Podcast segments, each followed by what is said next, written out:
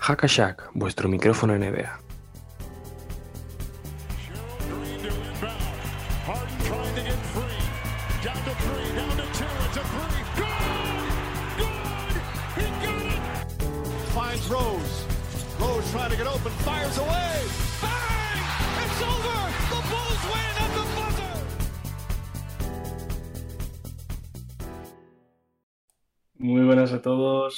Bienvenidos a una nueva semana de Hackashack, un nuevo podcast.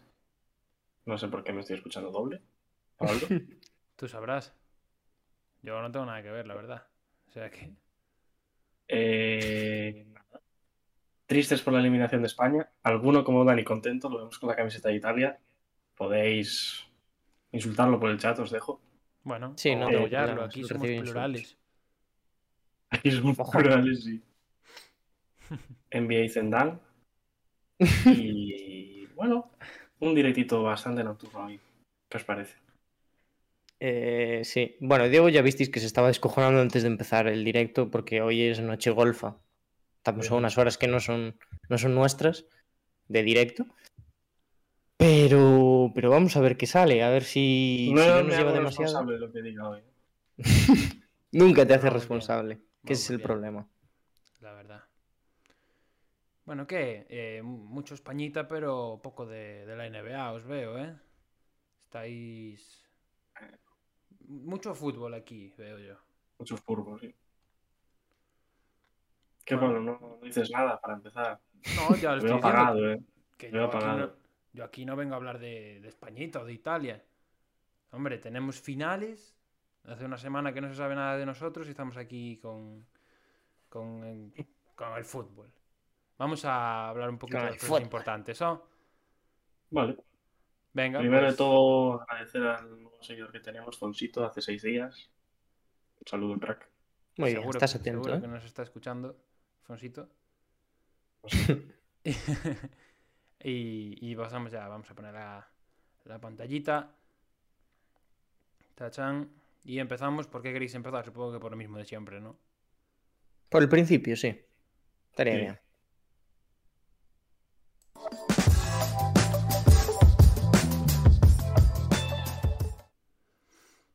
Pues series de playoff. Vamos a meter el, Pónmelo en pantalla, pónmelo.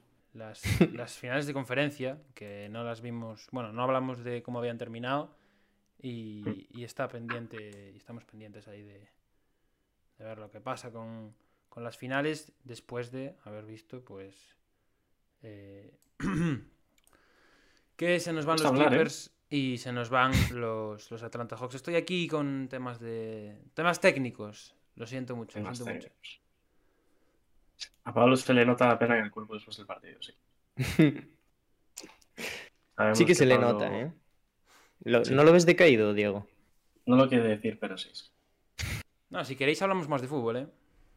No, no, no. O sea, es... Sí, eh, hoy no tenemos como para extendernos, pero bueno, si quieres Vamos hablar de fútbol, Pablo, si quieres ¿eh? llorar un poco, No, no, yo no. Yo ya, ya os he dicho que, que prefiero hablar de baloncesto. Pero si nadie va a decir cómo quedan las finales de conferencia, no pasa nada, ¿eh? Pero si Vamos se está viendo en pantalla, hombre. Bueno, pero hay gente que lo está escuchando que no lo está viendo. claro, hay que ser inclusivos. También es verdad, sí. Por favor, Bueno. ¿alguien puede decirlo? Los Ángeles Clippers 2, Phoenix Suns 4 y Atlanta Hawks 2 también y Milwaukee Bucks 4. Empezamos Bravo. por la de la izquierda, ¿no? Por la del oeste, si queréis. Vamos por la, rápido. que os, Un- por la que os dé la gana. Por partido, me gusta. realmente. Me gusta. ¿Te gusta? ¿Qué quieres decir sobre ella? No, empezar por el oeste, ¿no? Que era la que quedaba a la izquierda. Ah, vale, vale. Pero digo, si quieres empezar. Ah, vale, sí, sí, sin problema. Bueno, al final las dos series se nos fueron a seis partidos. Eh, en general estamos teniendo unos playoffs bastante largos, eh, aunque bueno, esto a seis partidos tampoco fue la panacea, pero, pero sí. Eh, no, no sé si, si esperabais que iba a dar para más, para un séptimo. Creo que llegamos a hacer un pronóstico cuando la cosa iba 3-2, ¿no? Sí, Diego, Sí. Diego dijo que. Yo dije que ganaban que los les- Clippers.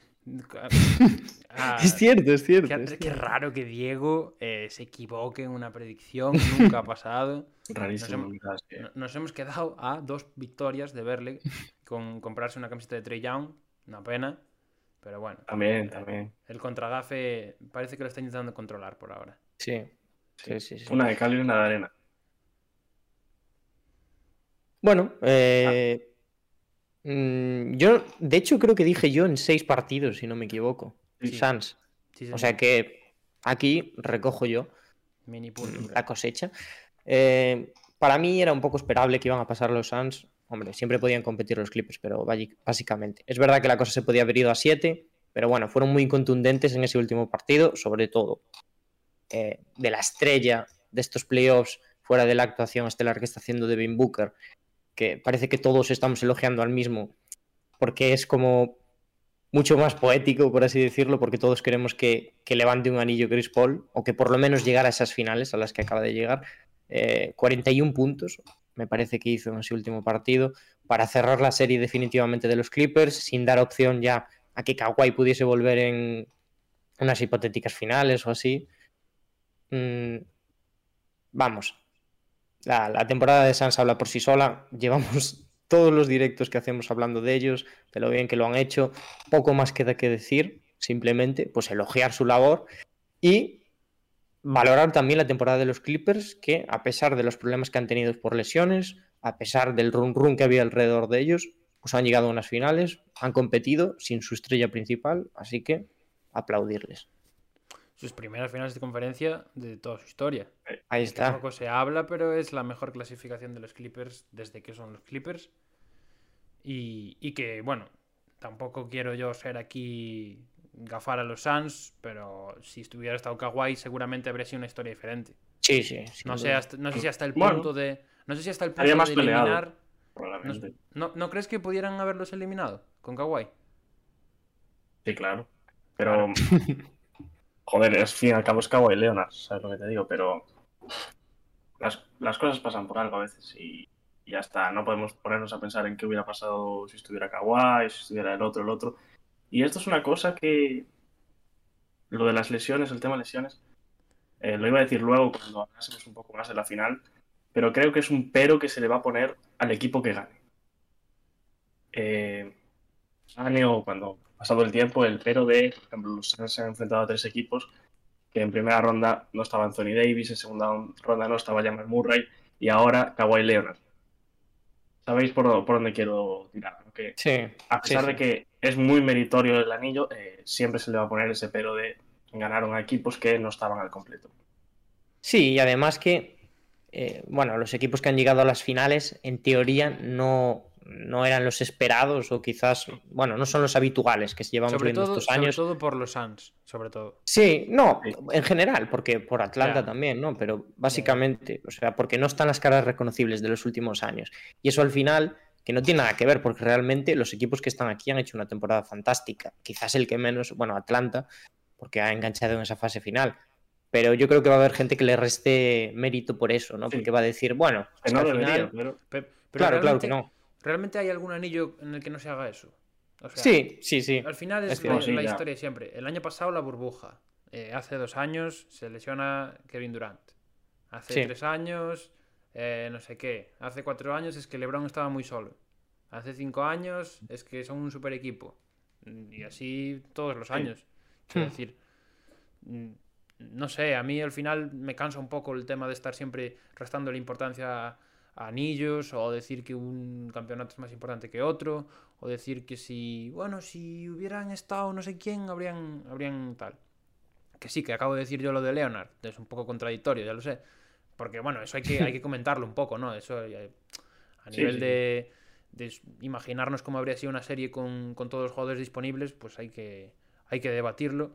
Pero de ahí a restar importancia a un anillo, cuando, bueno, Phoenix Suns también ha tenido problemas de lesiones, por ejemplo, porque Chris Paul tuvo un problema en el hombro en la primera ronda, que estuvo jugando con dolor casi toda la serie.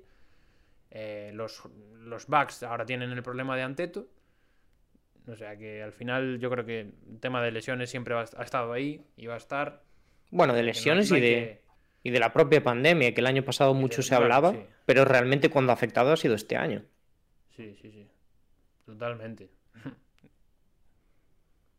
Bueno, ya hablando de, este último partido, eh, ¿qué os pareció? Yo creo que eh, Clippers no, no lo gana tanto Suns, sino que lo pierde también Clippers al dejarle muchísimo espacio a Chris Paul, que eh, al final del, ter- del tercer cuarto anotó lo que quiso y hizo todo lo que quiso. Y no le encontraron un, un jugador que pudiese pararlo en, en Los Ángeles. Sí, sí, sí, completamente. Eh, en el momento en el que le dejas a Chris Paul adueñarse del partido, lo tienes perdido. Porque eh, al final es lo que estamos diciendo, que Chris Paul es un líder y sabe contagiar ese, ese entusiasmo y ese buen momento que estaba teniendo en el partido y al final los Suns lo cierran. Como tenían que haber cerrado las series, sin complicarse yendo a un séptimo que podría pasar cualquier cosa.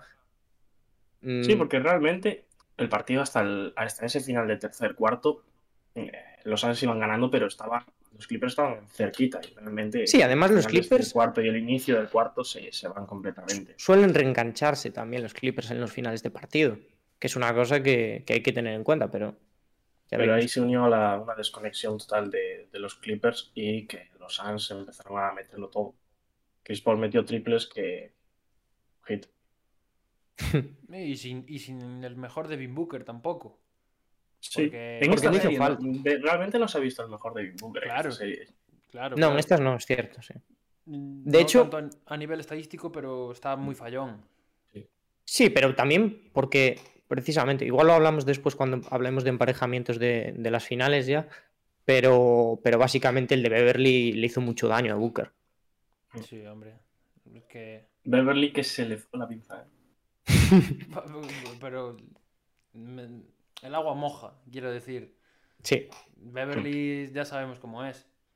Eh, es un jugador que o lo odias si lo tienes enfrente o lo amas si lo tienes en tu equipo. sí, sí. sí. A ver, tampoco, le- tampoco vamos a decir que estuvo bien que le metieron un empujón a Chris Paul por detrás, pero. A mí lo es- que es- no me parece bien es la sanción que le han metido. Ah, ¿crees que le meterías más tú, no? Sí. Únicamente, únicamente un partido sin cobrar. Uf. Terrible, ¿eh? Por eso que realmente lo, lo pudo lesionar a, a Chris Paul en un momento que no venía a cuento. A- Sí, ver, es un, es un gesto feo, sí. nu- nunca viene a cuento que te metan un empujón por la espalda. Pero. Sí, sí, ya. Sí, pero entiendo que quieres decir, que no había justificación, porque al principio se insinuaba como que Chris Paul le había dicho algo, que se le había chuleado, se ve en la repetición que no le dice nada. Yo entiendo que igual, pues ya se habrían estado calentando todo el partido Claro. y en ese claro. momento le miró así como medio de reojo y dijo, pero tú, chaval, y le metió un empujón. Sí. Pero bueno, yo creo que al final estas cosas, pues tampoco. Luego se disculpó por Twitter, que bastante, quedó bastante bien. Sí. Eh, No, yo no les daría. No, no me parece. O sea, es una sanción que es una tontería, es más un toque de atención que otra cosa. Pero tampoco creo que haya que meterle un- una sanción más grande. Que me parece una acción aislada que, que no la vemos. La vemos cada poco tiempo relativamente y que no. Si al final Pero, si le das bola, casi es peor.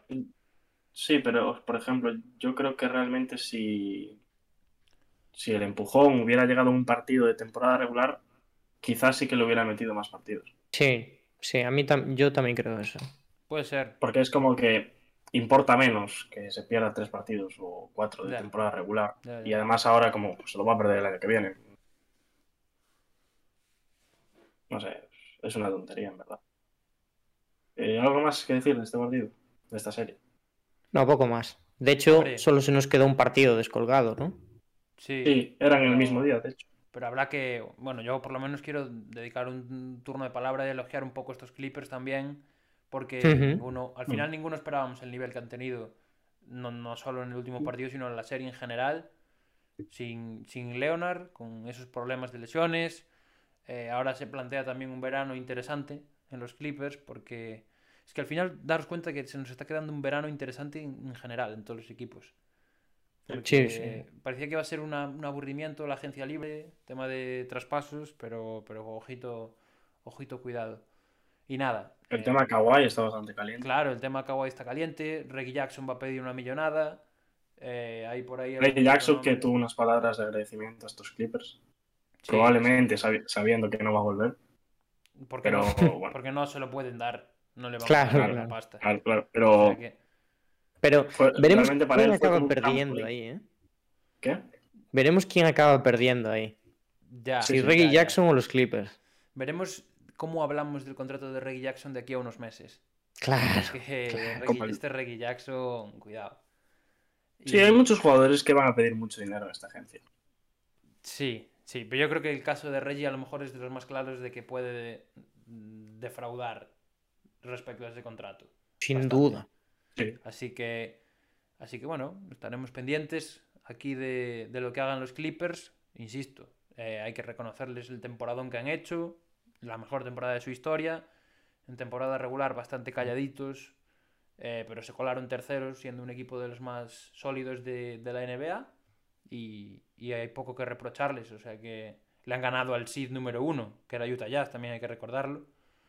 Y, y nada. Y, es Y un- también destacar el papel de Paul George.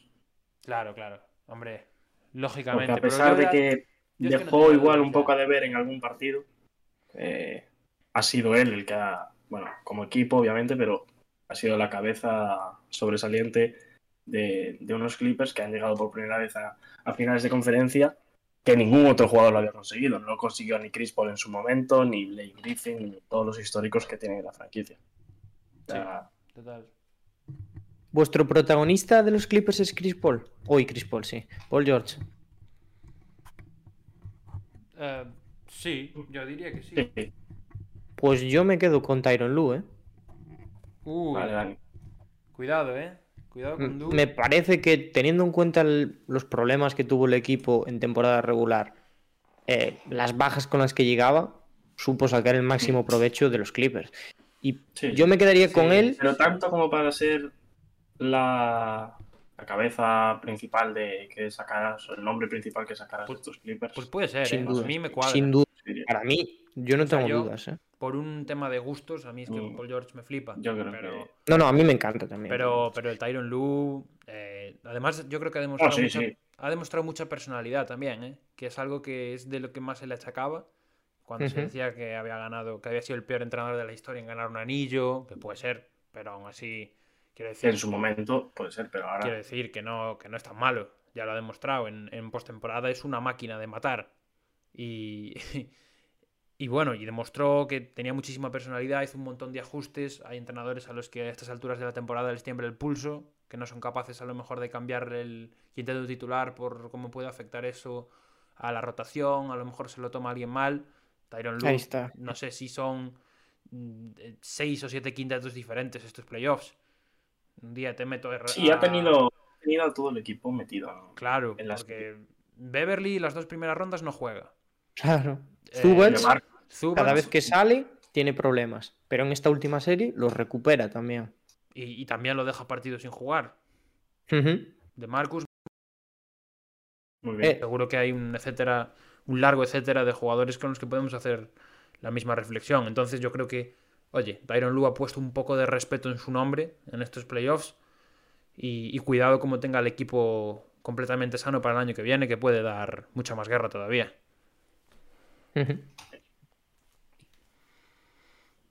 Pues cambiamos de serie si queréis. Pasamos. Pasamos, vamos a la del este, que sí que teníamos más partidos. No me acuerdo si dos o tres. Creo que tres. No llegamos a hablar de que, del que ganaron los Hawks. Eh, cuando No nos- llegamos a hablar de la lesión de Anteto. Ni de la de Trey Young. Cuando nos, cuando nos fuimos, creo que iban 1-2. 1-2. 1-2, que acababa de ser el partido de Middleton. Pues, pues no sé qué, qué queréis comentar de, de esos tres partidos que tuvimos. Eh, A mí me dejó con ganas de más esta serie. ¿Sí? Sí, como que los Bucks lo acabaron muy pronto. Sin Anteto. Es como que me esperaba más. A ver, yo, sinceramente, analizando los equipos, me parece que se acabó como se tenía que acabar. Porque realmente Atlanta sobre el papel no le podía plantar cara a los Bucks. Porque, porque era eso, es lo que dijimos el otro día y sobre todo en lo que yo incidí. Si realmente no vas a tener a Trey al, al 100% y vas a tener que depender de tu segunda espada, que es Galinari, que te hace daño también en defensa, pues tienes por ahí muchos problemas. Al final, pues eso, Anteto no ha jugado lo que esperábamos, pero no les ha hecho falta tampoco. Mm, es que realmente lo veo un poco similar a lo de Clippers, desde una perspectiva mucho más optimista para Atlanta, y es que acaban de venir de una reconstrucción eh, y se han metido en las finales de conferencia. Una reconstrucción de, de cinco meses, ¿eh? es que realmente. hace mm, no, nada. no sé. Sí, hace O sea, nada que- estaban. de los Realmente Atlanta no se le esperaba aquí. No, no, vaya. Cambio, si Atlanta, Atlanta hubiese firmado los play-in a mitad de temporada. Bueno, Sí. Atlanta. Yo creo que Atlanta igual te firmaba el pick 1 antes que el play-in. Es que, eh, no sé, es una cosa loquísima. Que es esto que decimos, que al final, pues eso, no son los nombres habituales, pero nos da una historia súper bonita esta temporada, que es que los Hawks llegarán a las finales con un Trey Young que parece que solo jugaba pa- para callarle la boca a Diego. Mm. Entonces lo hemos vivido muy una, de una cerca. de, una de las narrativas de esta postemporada Sí, sí, es sí. el Diego en la previa de playoff diciendo Trey Young no me parece un líder. Y Trey Young procede a llevar a su equipo a finales de conferencia y quedarse a dos victorias de una final NBA. Sí, Victorias de comprarme su camiseta.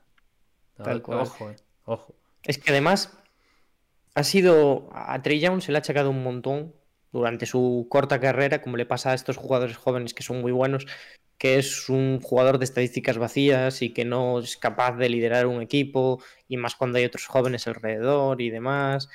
También con los problemas que tuvo con John Collins y todo esto. Y le han dado ni una oportunidad, le han dado media oportunidad y ha metido a su equipo en las finales de conferencia. O sea que. mm, poco que decir de, de Atlanta que no se haya dicho ya. Bueno, que el futuro es brillante. Bueno, promete, Totalmente. promete brillante. Y, y el proyecto lo, lo siguen construyendo renovando a su entrenador. Que eso es. Totalmente. Sí, sí, sí. Con un récord creo que de 37-14 y llegó con el equipo en 22 derrotas y únicamente 10, 10 victorias. Es que No, es, una cosa, es una Es cosa un. Sí, es un. es- yo creo que pocas veces se ha visto algo igual de un equipo que estuviera tan mal después de, tan de tantos partidos que al final se metiese en una final de conferencia. Eh, creo que Atlanta aún así tiene razones para, para sonreír, hay que ir poco a poco. A lo mejor este todavía no era el año, ¿no? Hay que. Bueno, Claro, claro. eh, cocinar un poquito a fuego lento al equipo. Ahí hay piezas interesantes. Eh, Cam Reddish, por cierto, ya hablando de la serie, que esos últimos partidos, partido. esos últimos partidos sí. apareció Cam Reddish de, de la nada cuando se lesionó. No había jugado nada los primeros cuando se lesionó. Trey. No, no, no había jugado nada. Yo diría que en todos los playoffs no jugó ni un partido. Y, y apareció de forma estelar. Yo a, a Cam Reddish le tenía muchas expectativas cuando llegó del, del college.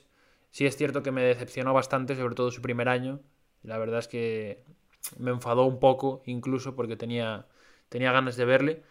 Pero, pero el Cam Reddish que hemos visto en estas finales de conferencia sí que es un jugador a tener muy en cuenta y que, y que veremos si es capaz de llevar este nivel a, a la siguiente temporada y seguir creciendo. Ya ha anunciado, por cierto, que va, que va a ir a la Summer League con Atlanta.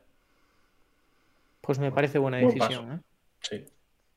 Pues, pues sí, pues ya veremos qué, qué tal le va al amigo Reddish.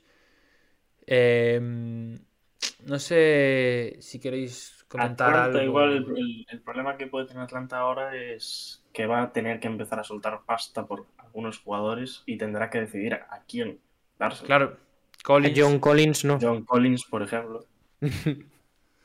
Bueno, A John Collins no. Desde luego. Tiene a Capella que está cobrando 25 por año, creo. A Trey le queda poco, así que Sí, Sí, para pero- Trey sí que va a haber que preparar ¿eh? la, la billetera.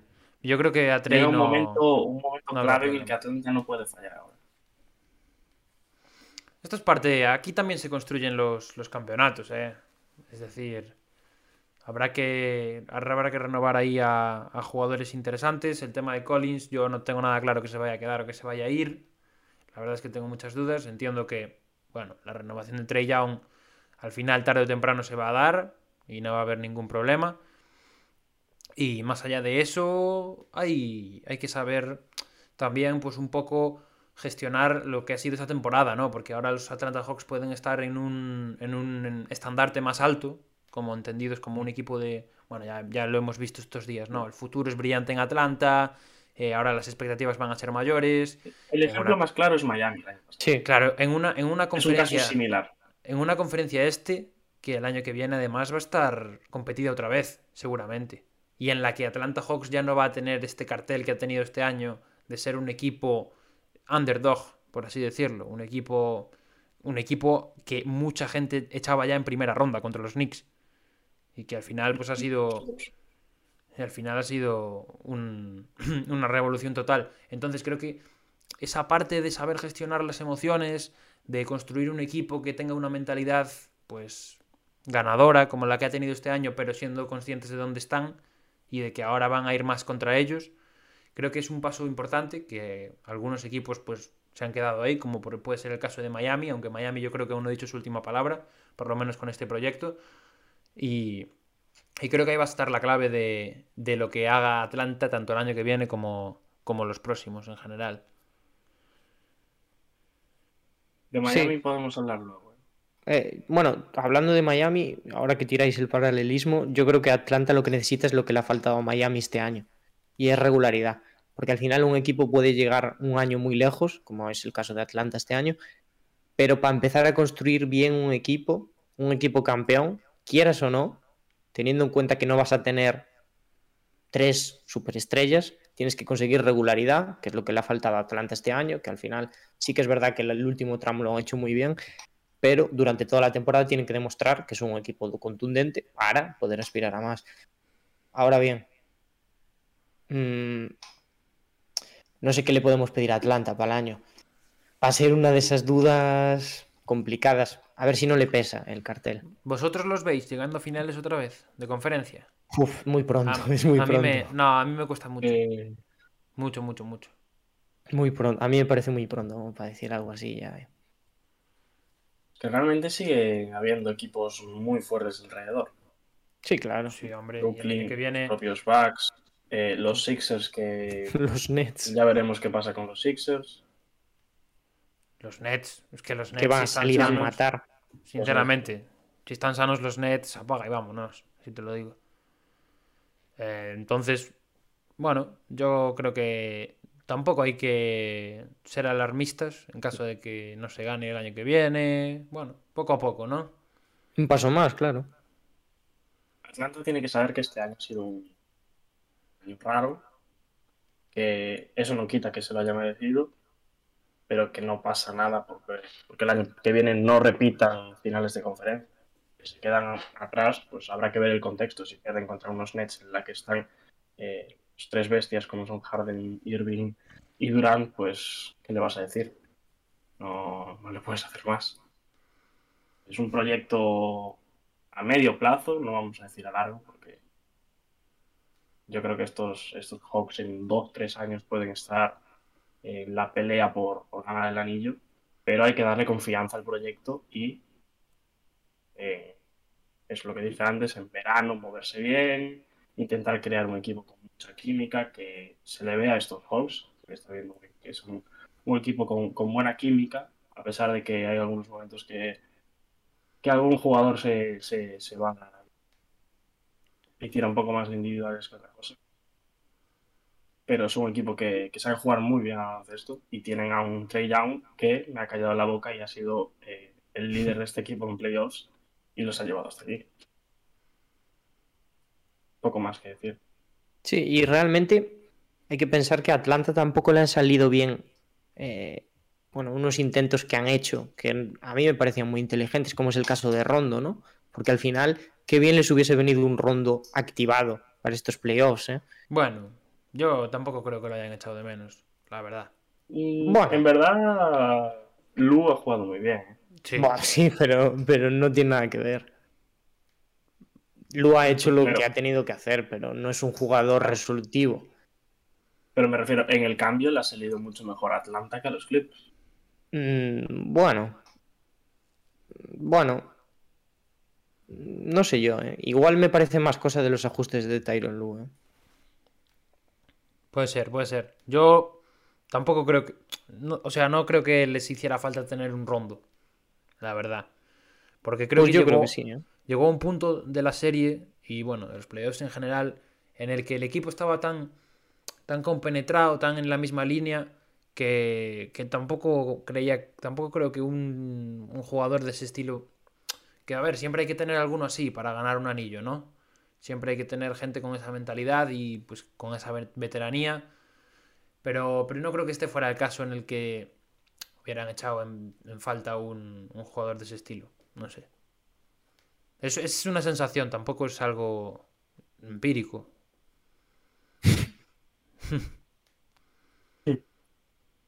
Ahora eres Pablo matemático.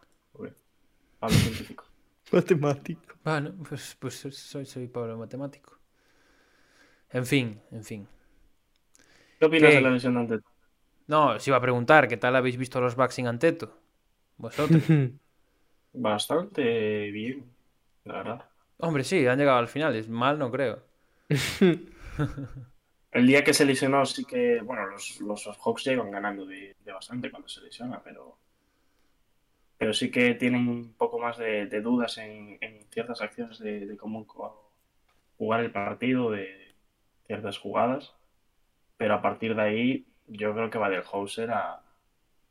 No sé, Dani es el experto en, en el entrenador de los Bucks, pero ha sabido buscar la chicha con lo que tenía y ha sacado los dos partidos directos. Bueno, yo os digo, eh, los Bucks echarían mucho más de menos a, a Middleton que a Anteto, en mi opinión. Vaya, Hombre, pero eso... por, recursos, porque al final lo, lo que te aporta Anteto, sí, es, es importante, pero estamos viendo dónde está cayendo la pelota cuando hay que jugársela. Ahora cuando hablemos de, de las finales. finales, Sí. me interesa mucho cómo vamos a, a hablar de si Anteto llega al 100%, si no llega. Me parece una incógnita interesante. No sé si va a jugar hoy al final. Ya, No, no, no. Bueno, es Game Time Decision, ¿no? Bueno, game time Claro, decision. claro. Para los hispanohablantes, decisión justo antes del partido. Para los hispanohablantes, Aquí. para todos. para los Eh, hispanohablantes. eh, que nos escucha mucha gente de Estados Unidos, ¿eh? Cuidado. Y de Israel también. También. Entonces, Volvemos a Eh, decir, eh, desde aquí, eh, Hakashak no apoya a el Estado de Israel para nada. Para nada, vamos. Dani, di lo tuyo. Venga. Nada. Eh, pues no sé. Yo creo que los Bucks, en realidad, en, en un enfrentamiento de Atlanta sin Trey Young y Milwaukee sin Anteto, es un equipo más completo en general. O sea, tienes eh, jugadores del nivel All-Star, como son Hol- Holiday y, y Middleton, lo han demostrado. Creo que han dado el paso adelante que se les pedía en este tipo de partidos. Middleton, otra vez, no recuerdo, creo que fue en el quinto o en el sexto, en el partido que metió 20 puntos, 23 puntos en el tercer cuarto, puede ser. No sé si fue el último ya, creo que fue el sexto. El último yo diría que no, eh. Voy a mirar, espera que te lo miro. Bueno, da igual, eh, la- creo que era el último. La cuestión es que vuelve No, a aparecer. quinto, ¿eh? Mm, da igual, da igual. Eh, Middleton vuelve a lo aparecer. Bueno, va. Ahora esperamos a que lo mire Dani. Entonces. Brook López. Brook López, o sea, ya lo iba a decir, aparte, aparte de las, de las estrellas que dieron el paso adelante, hubo jugadores que, que, bueno, que también supieron coger el sitio que dejaba que dejaba Yanis fuera con esa lesión, como es el caso de Brook López, como puede ser el caso de, de Bobby Portis, que también el primer partido que no juega ante todo hace una animalada de, de encuentro. Y, y un No, largo de hecho, etcétera en el primer después cuarto, Bobby Portis jugó muy Un- bien ese partido. un largo etcétera con Bat Conaton, eh, Brin Forbes, mm, Jeff Tick, incluso que volvió a jugar y que no estuvo nada mal en el sexto. Vale, pues igual sí que fue el último, ¿eh? ¿Ves? Tenía yo, tenía yo razón. Como siempre. Sí, por- porque el, el, quinto, el quinto fue en el que López metió 31. Sí. Sí, Middleton hizo 26, así que. Y nada, creo que al final pues, pues fue un poco eso, un paso adelante de todos, que es lo que necesitaba el equipo y, y un pase a las finales que yo creo que es más que merecido. Y Atlanta que no supo, no supo encontrar eh, esa segunda espada que, que hablamos. Sí, Galinari sí, vale, pero hubo jugadores que tenían que haber dado un paso más adelante que no llegaron a darlo. Bueno, Bogdanovich, no sé si fue en el último. Es que ahora estamos con los el partidos. quinto, con- creo que fue. bueno, creo que los dos. el en- sexto. en Da igual, ambos- da igual, ambos- ¿qué más da? ambos sí que. Sí. Tuvo una actuación Bogdanovich. bastante buena y asumió lo que tenía que asumir, pero no le dio a, lo- a Atlanta. no, no, no. no. Atlanta, bueno, echó en falta quizás una referencia, ¿no? Trey, porque bueno, Sí. Trey jugó, Trey jugó el sexto, pero a saber cómo lo jugó. Claro, claro. ¿sabes? Pero sobre todo en el quinto partido yo creo que eh, les faltaron ideas en ataque, estuvieron un poco perdidos. Y, No, y le faltaba al final eh, el multifuncional de Andre Hunter, que hubiese También. sido clave para esta serie, Sí, tanto sí, en verdad. defensa como en ataque, los recursos cu- que es tiene. A mí, a mí me encanta.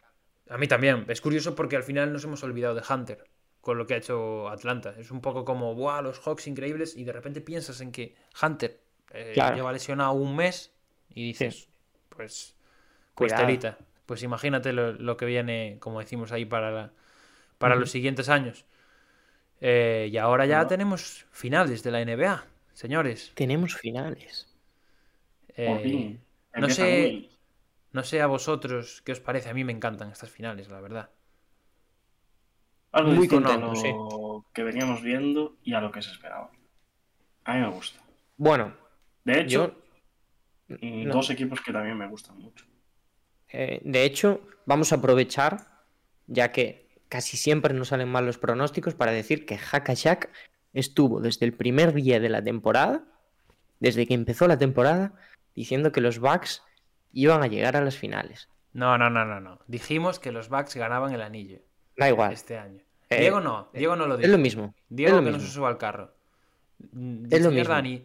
No, no, no es lo mismo ganar el anillo que llegar al final. Eh, para el resultado que tenemos ahora, que no sabemos De- quién es el campeón, es lo mismo. De hecho, precisamente os lo iba a preguntar ahora teniendo en cuenta este dilema, porque yo lo estoy teniendo, yo las, las estoy pasando canutas para decidir quién quiero que gane. Claro, Entonces, os voy a No, preguntar, yo, yo lo tengo ¿qué- muy claro. ¿qué equipo queréis que gane? Diego lo tiene claro porque Diego no tiene el compromiso que tenemos Yo, Dani y yo. Phoenix. Claro. Diego dice que los Suns. ¿Tú, Dani? No, no, pero porque es. eh, si tuviera que decirte un segundo equipo aparte de Portland, te diría Phoenix Suns. Es un Ah, equipo que ya. me. que- Ya. No, no, que te lo digo en serio. Es un equipo que Mm. me lleva gustando desde hace, de- de- desde hace varios años. Desde hace varios años, ¿no? Sí, como yo Sí, cuando era que de los Warriors, Diego. Qué casualidad. No, de los Warriors en la vida sería. Eh, Dani, ¿qué? Eh, ¿Bucks Eh, o Suns? Yo te voy a decir lo que pienso. A mí me gustaría que ganasen los Suns, pero eh, no me disgustaría que ganasen los Bucks. O sea, mi, mi resumen sería con, eh, para mi credibilidad, me vendría genial que los Bucks ganasen, Vale. pero yo, personalmente, como aficionado estándar, como persona que le gusta la NBA, como fan absoluto de Chris Paul, voy con los Suns. Porque quiero que tenga un vale. anillo. Pensaba que me ibas a. Pensaba que me, iba- que me ibas a adorar la píldora, que me ibas a estar ahí. no, yo quiero que gane este, pero no me gusta también si gana el otro. Con los Sí, claro, Suns, así me gusta. Con los Puedes poner, puedes poner la fotito de la final. Ah, no, no la tengo, la, la fotito. O sea, no, Ah, no tenemos no, la, no la metí. Hay, hay fotitos, si queréis. Bueno, la puedo buscar para ponerla ahora. La verdad, No, mientras. bueno, como quieras. nada, macho. Mientras id, id comentándola. O sea, bueno, comentando. el- Bueno, ahora dinos tú. ¿o qué? Yo, claro, yo os iba a decir. Yo voy con, con Fénix también, la verdad. Creo que. O sea, Todos con Phoenix. O sea, que ganaron los Bucks ya, 100%. me, me- Ojo, eh, como el tweet, el tweet este del 2016 que dice que, Sí, que van a ganar los Bucks en el eh, séptimo. también. Cuidado, En el sexto, en el sexto. en el séptimo. Dice que van a ganar los Bucks en el séptimo. No, En el Sí, séptimo. sí, creo que sí. 123 a 115. Eso es, es totalmente verídico. Eh, yo lo ya me lo he memorizado porque como eso pase, mm, no sé qué, no sé qué voy a hacer. Pero eso, yo voy con yo voy con Fénix, yo voy con los Suns. Me gustaría mucho acertar una predicción una vez en mi vida, pero Ya ves, sí. pero no me podría perdonar el hecho de, de ver a Chris Paul perder unas finales. Creo que me rompería el corazón. Entonces, Que encima no es una predicción de bracket, de cuando llegan los playoffs. claro, claro, claro. Es que podríamos haberlo echado y, y ojo, ¿eh? ¿Y en cuánto creéis? Eh, Pero una No cosa sé. es lo que yo, lo que yo crea y otra cosa es lo que yo quiera. Pues ¿qué crees? ¿Quieres que ganen los Vosotros creéis y creéis que ganen los Suns. O sea, Sí. que ganan. Mm, Yo te voy a decir que sí. Mm, Yo no lo tengo claro, la verdad. yo tampoco, yo tampoco, pero Yo digo sí. En 6. Uh, vale. Ya tiene usted la fotito de las finales en pantalla. ¿Contento? Suns en 6, dice Diego. Por cierto, seis. podemos aprovechar eh, bueno, el icono que tenemos ahí para reivindicar, que ahora se está haciendo mucho por Twitter, que vuelvan los logos antiguos de las finales. Sí, por favor, en la cancha, en verdad, la verdad es que estaría. Hackashack apoya a, a las finales de antes. Al contrario que al Estado de Israel. Al, al contrario que al Estado de eh, Israel. lo de las finales de antes. Eh, yo no. Pero eso, tú no te no mojas. sé. ¿eh? No, o sea, no me mojo, pero creo que se va a ir a 6 o 7. Hay que mojarse, venga, hay que mojarse. Bueno, hay que mojarse. Eh, Fénix en 7. Venga. Primero nos mojamos y luego ya debatimos eh, concienciadamente, ¿no? Me gusta, me gusta. Venga, Dani. Mm. Eh, uf.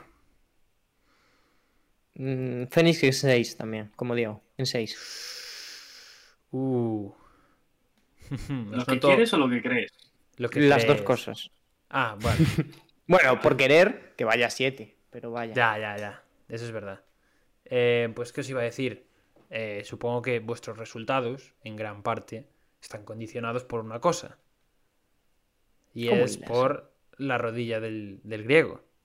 Vamos a hablar un poquito de la lesión de Anteto. Eh, yo, la verdad, el simple hecho de que se esté discutiendo. ¿Qué? La La bata. ¿Qué bata? la bata. tuya. Explicar. Ah, me- no, la- no la tengo. O sea, pero no, no me voy a poner en modo oficio hoy, la verdad. No tengo. Eh, os vamos a dejar en, en el chat un, un enlace para que le pagáis a Pablo una bata para, Eh, para podía- que se pueda podríamos vestir de hacer un crowdfunding. Claro. Me compro un disfraz de médico, me pongo una bata, un gorrito aquí, unas gafas incluso de pega. Nueva Eh, sección para la temporada que viene. Estaría bien la temporada regular una sección de lesiones que la haga yo. Ojo, apuntamos Sí, sí. idea, ¿eh? Vamos a dejar de hacer el, el subnormal. Eh, tema de lesión de Anteto. ¿Vosotros cómo lo veis? Yo, personalmente, lo voy a decir rápido, me parece milagroso que a estas alturas estemos hablando de que pueda jugar esta noche. La verdad. Yo, yo es lo que llevo diciendo en lo que va de playoffs. A mí me parece que en los playoffs pocos milagros hay y que la gente juega con escayola incluida. No, tampoco creo que sea para tanto. No Eh, Anteto va- iba a jugar estas finales, vaya, sin una pierna iba a jugarlas. Ya lo sé, pero Anteto tiene un historial detrás también. de- Claro, yo lo de- que me de refiero es que- recuperaciones es que- milagrosas de lesiones. Ya, vale, sí. ¿Sabes? Pero mm, quiero decir, realmente no estaba para jugar y, y en un día para otro ya.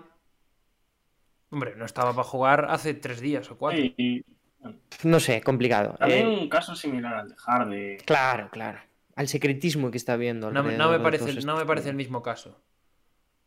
No vale, Pablo confía. Tú Modo- confías en que llegue al modo- 100%. Modo oficio. No, no, yo no he dicho eso. no llega ni, ni loco.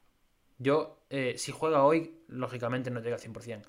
Si juega más adelante, creo que puede llegar al 100%. Si Voy a juega. decir una cosa. Porque Eh, la princip- para mí la principal diferencia es que el tema de Harding era, como ya hablamos aquel día, un tema muscular, que tú al final el músculo, si lo fuerzas a la mínima, se te va a ir al garete otra vez. Y aquí entiendo que es un tema más... que es más difícil tener una recaída.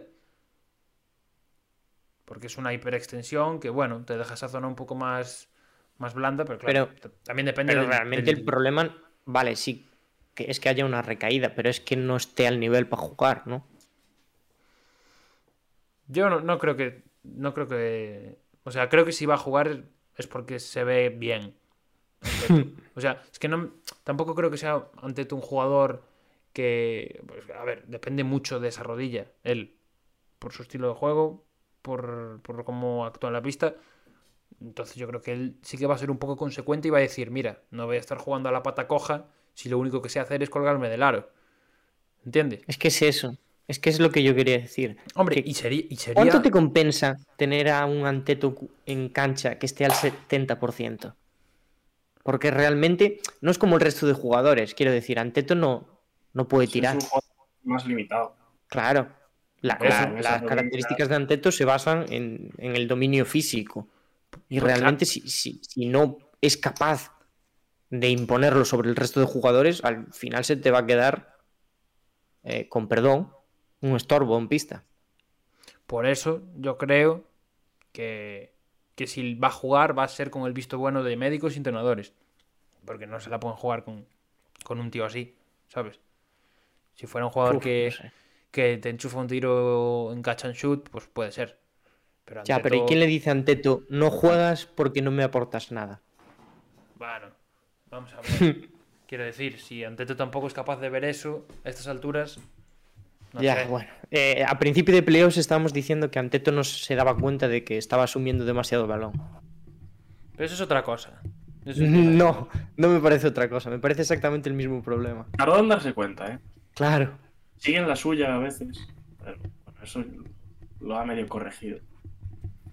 Yo sigo, no. yo sigo pensando lo mismo que dije que con Harden. Y ahora el resultado está más a favor incluso. No estamos a, no estamos a alturas de jugarnos eh, tonterías aquí. Yo sigo en la No, hoy no jugaría. No, no, yo hoy Mm. tampoco. Hoy me parece complicado que pueda estar al 100%. Pero más adelante no me parecería nada del otro mundo viendo el historial que tiene, como ya digo, Yanis de recuperarse en, en nada de lesiones A mí complicadas. lo que, lo que me preocupa es que estos Suns lo han ido demostrando a lo largo de estos playoffs. Y es que si les das cuerda a los primeros partidos, después no llegas. Que era una cosa que, que teníamos dudas con la serie anterior, que era la de los Clippers, que es el caso completamente opuesto, ¿no? Que empiezan muy mal y después saben recuperarse y no tienen problema. Pero es que precisamente con los Suns no les llegó. Entonces, mi duda es, si Anteto no juega o, juega y, no está al nivel en este partido al final, que es lo que, bueno, el, el verdadero problema, eh, ¿son capaces los Bucks de después recuperar el terreno que pierdan en este partido? Imagínate que no ganan los Suns, quién sabe si un segundo les da. A recuperarse sin Anteto, dices. Bueno, o con, o con Anteto, porque realmente dos abajo. Para mí sí. ¿Sí? Con o sin Anteto. Yo creo que Uf. son capaces. A ver, yo creo que aquí también estamos infravalorando un poco los backs. No, a ver, no estamos infravalorando a nadie, pero un 2-0 abajo. Un 2-0 abajo, ¿cuántas? A ver, no se ha recuperado Bueno. muchas veces, pero no me parece nada descabellado ni nada del otro mundo, la A ver, verdad. nadie creía en los Caps en 2016. Bueno, Vale, pero. Es que ese, pero ese argumento, vamos a ver. Yo creo que sí que Es como si dice, capaz de nadie creía que, ¿eh? España le metiese 12-1 a Malta. Quiero decir, esas cosas pasan, pero Puede pasar aquí también. o sea, Vamos a sacar otra vez Igual el no tema del fútbol. Que pierden y que luego se pueden arrepentir. Pero es una decisión que tienes que tomar en el momento. Y luego, pues, si te sale mal, pues obviamente ya, hay que joderse. Yo, por lo que veo, aquí Ah. Diego es el más cauto siempre que hablamos de lesiones. Diego. Que me mm, parece bien, me parece muy entendible, ¿eh? la Diego verdad. ya no se moja, con el historial que tiene, prefiero no mojar. Por cierto, os es leo que con- aquí en, con- en riguroso directo, disculpad que os interrumpa, acaba de, acaba de poner Wog que Yanis está en la pista eh, empezando su rutina de calentamiento y que le dicen que, que la decisión será tomada después de que termine de calentar.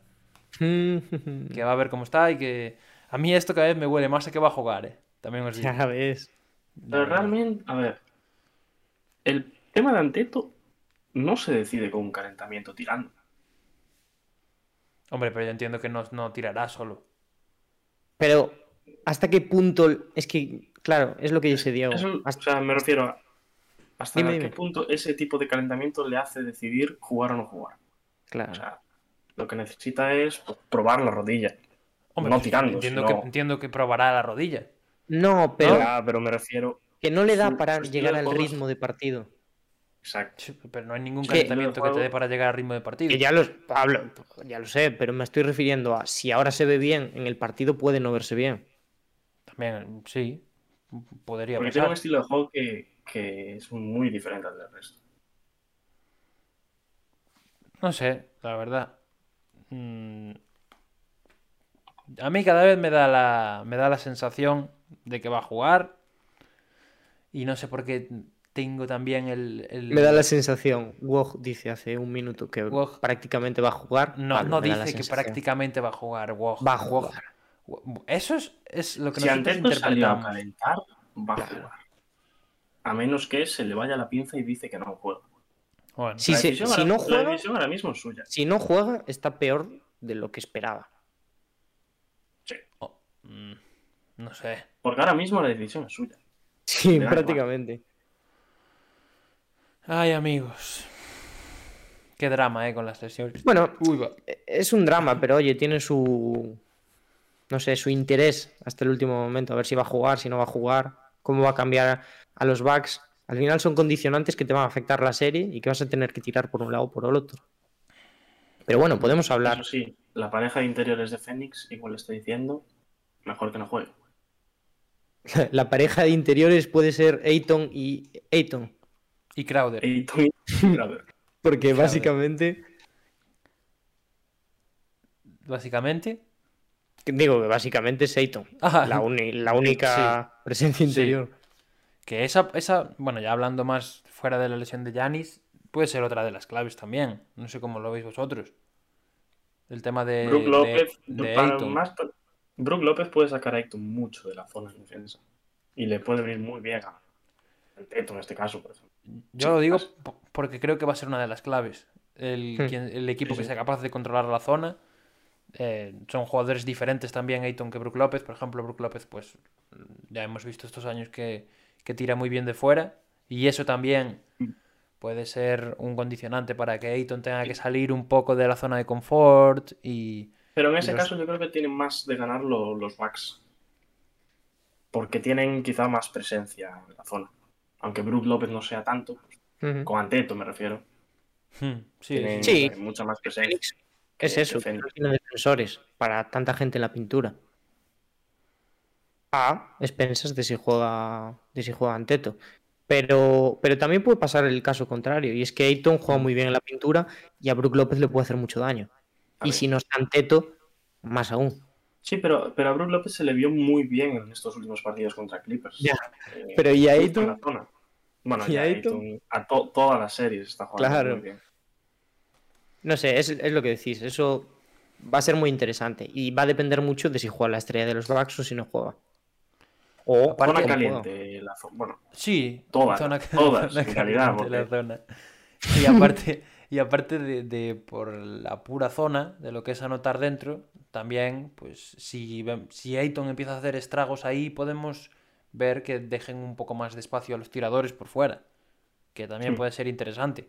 Bueno, para mí, ya digo, la zona creo que va a ser una de las claves. No sé si vosotros veis alguna otra clave, así, Sí. de, de las más importantes para la Eh, serie también. No sé, eh, me gustaría saber a quién va a defender el grupo Holiday. ¿A, a quién, ¿A quién va a defender? No sé, pero ¿a quién pondríais a defender? A Gru Holiday, vosotros. Mira, yo, No yo sé. te voy a decir la verdad. Por fit defensivo, por tipo de defensor, creo que mm, Drew Holiday debería defender a Chris Paul y PJ Tucker debería defender a Devin Booker. Estoy completamente en desacuerdo. Uy, Sí. explícame, Yo Creo que- o sea, yo realmente creo que Ah, pondrías eh, a, Drew Holiday a- defendería mucho mejor a Devin Booker Claro. y la experiencia de PJ Tucker eh, le vendría mucho mejor con, con Chris Paul. Y las Pero. Creo, creo que, que- va a yo ser, creo al- que- creo que va a ser al revés, que va a defender Es- eh, base-base y PJ Tucker sea el que, el que a defender. Para, a- para mí, Tucker, para mí, Chris Paul puede sacar a bailar a Tucker lo que quiera y más, ¿eh? Ya, Sinceramente. pero ¿y, y Devin Booker? Devin Booker, ¿qué? Devin Booker al final es un jugador que es muchísimo más joven que Attacker. Eh, Devin Booker andando se va de él. Y es verdad que, que Chris Paul, bueno, pues tiene un manejo del balón increíble, pero acucia problemas de edad. Al final no es el Chris Paul de antes, no es. No tiene ese dinamismo que tenía el Chris Paul de antes. Entonces, yo pondría a PJ Tucker ahí, me parece que es un mejor pues, pues fit para, para esa defensa.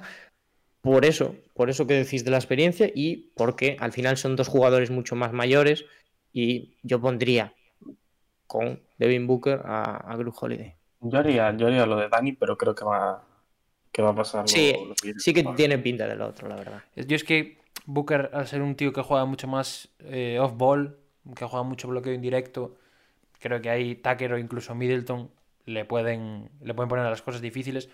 Básicamente, yo lo, lo distribuyo así por, porque no creo que el emparejamiento directo Chris Paul, eh, PJ Tucker fuera a acabar bien para los, para los Bucks, la verdad. Mm, No es el mismo tipo de jugador que era Kevin Durant, que a lo mejor es un, un estilo que a bueno, ya lo hemos visto en más de una ocasión que, que le, le viene bien a sus, a sus cualidades defensivas. Y yo creo que Chris Paul es un tío diferente en, en el aspecto del ataque, en bloqueo directo creo que sí que le puede causar todos esos problemas. Además es muy inteligente. Mm, Yo creo que Tucker con, con Booker, además teniendo en cuenta el historial de Booker, viendo cómo viene de esta última serie, lo puede sacar de, de la serie incluso en, en algún momento si lo tiene bien controlado.